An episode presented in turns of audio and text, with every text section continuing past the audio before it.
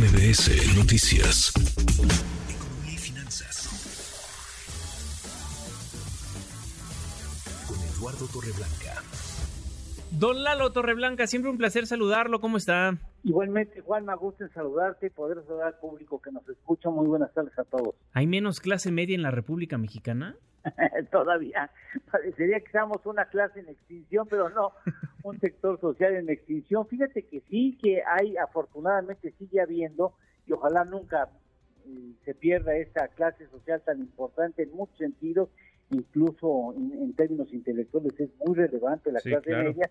El Banco Interamericano de Desarrollo hoy externa que se siente pues eh, indudablemente que es positivo el hecho que México haya conseguido que casi nueve millones de personas mexicanos y mexicanas hayan salido de la pobreza extrema o bien de la pobreza moderada, sin embargo señala que hay riesgos de retroceso si se llegan a presentar problemas mundiales o nacionales, como ya sucedió en el caso de los nacionales en 94-95, o problemas mundiales en 2000-2008, es decir, siempre hay un riesgo de que algún cisne negro, como se dice en el sector financiero, de que algún acontecimiento que no está previsto se presente de, de grandes magnitudes y altere lo, lo, poco o mucho que se haya ganado en el término del combate a la pobreza. El riesgo existe y las estadísticas experimentales del INEGI lo señalan claramente.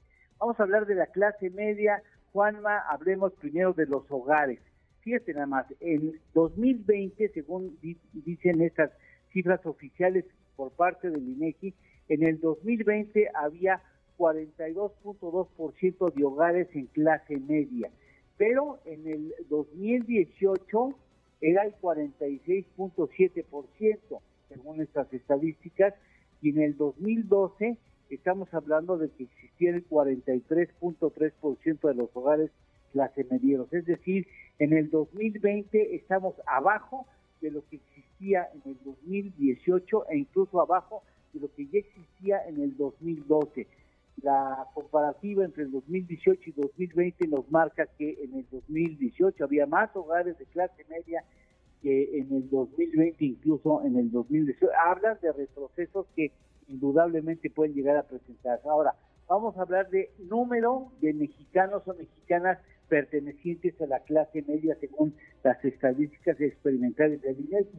En el 2020 era el 39.2% de la población, pero en el 2018 era el 38.8%, en el 2016 41.6% y en el 2012 42.7%, es decir, en el 2020 seguimos abajo de lo que estábamos en 2016 y en el 2012.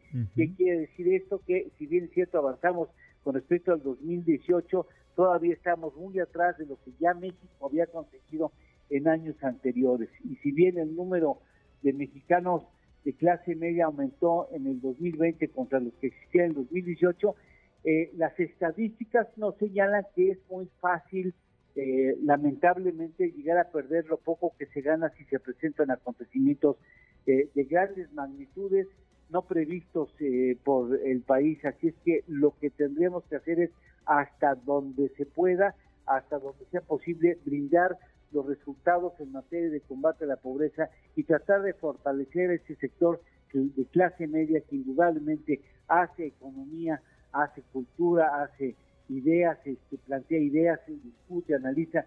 Es una clase ciertamente que tiene mucha movilidad. Una clase importantísima también para la recaudación de impuestos.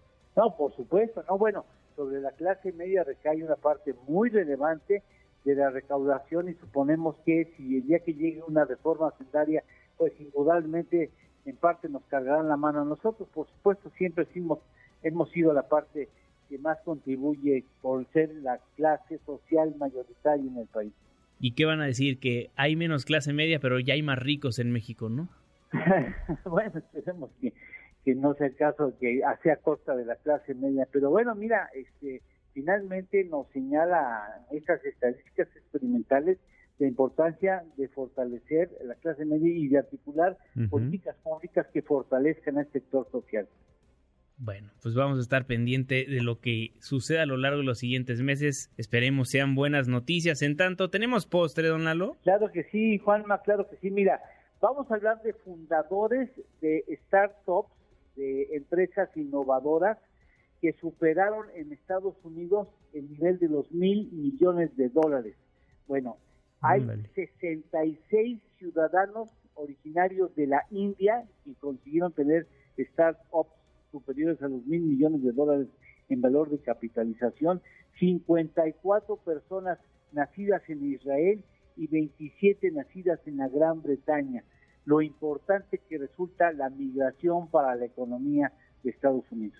Sin duda, y a esos, a esos personajes hay que pegarnos a ellos, querido Don Lalo, a ver si se nos, se nos pasa una, una de esa fortuna para acá, ¿no? Pues mira, este, en, otros momentos eh, tendríamos que hablar de esto.